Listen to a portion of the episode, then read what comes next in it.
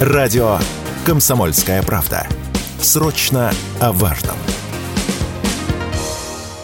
Я всецело с самого первого дня а, начала войны, я поддерживаю Украину и э, буду, буду поддерживать до конца.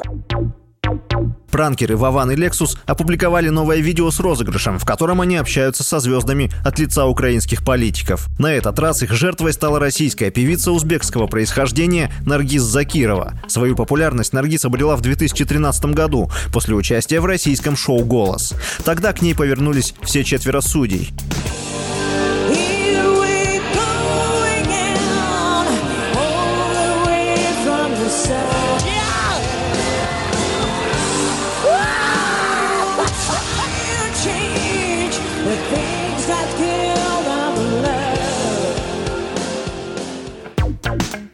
Карьера певицы была вполне успешной вплоть до 2019 года, когда ее продюсер Максим Фадеев расторг с Наргиз контракт в одностороннем порядке. По слухам, разрыву предшествовал длительный конфликт. Началом боевых действий на Украине звезда осудила действия России и уехала жить в США, гражданкой которых она является. В мае прошлого года по прилете в аэропорт Домодедово певица была задержана сотрудниками правоохранительных органов и депортирована в родной Узбекистан. Ей запрещено посещать Россию до 2000 2072 года.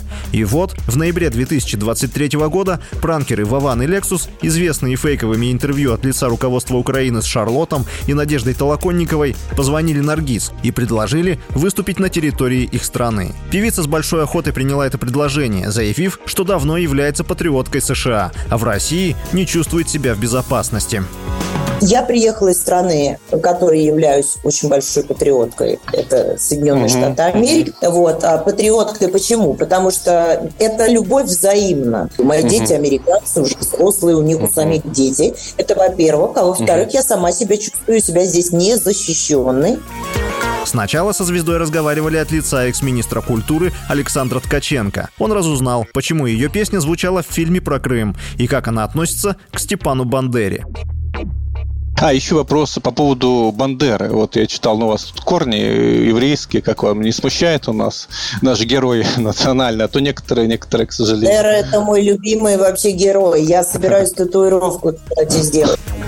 Как и с другими жертвами своих пранков, блогеры общались с певицей в течение нескольких дней, чтобы не вызвать подозрений. Об этом радио «Комсомольская правда» рассказал один из участников розыгрыша – Вован как по схеме с Толоконниковой и Шарлотом. То есть сначала был чиновник поменьше, и потом узнали, что она хочет конкретно, и предложили пообщаться с самим Зеленским, чтобы больше раскрыть ее потенциал, так сказать.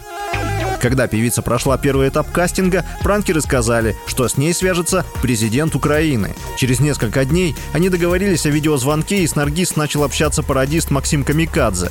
В процессе разговора он даже предложил знаменитости написать свое имя на ракете, которыми Украина якобы собирается бомбить Донбасс.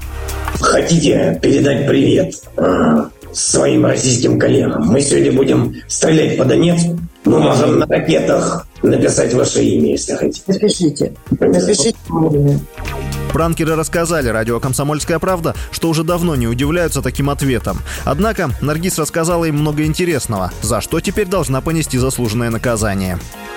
Там много всего интересного было, и узнали, что она очень кровожадная. Она была очень рада написать свое имя на ракетах, которыми бомбят Донбасс. Я думаю, там не то, что на 50 лет э, и надо было запретить въезд в Россию, но и какие-то дела уже возбуждать, как она откровенно и признавалась и в поддержке и финансировании ВСУ и прочее, прочее. Там полная русофобия, полная ненависть к русским от которых как раз она и сделала свою популярность и стала получать деньги.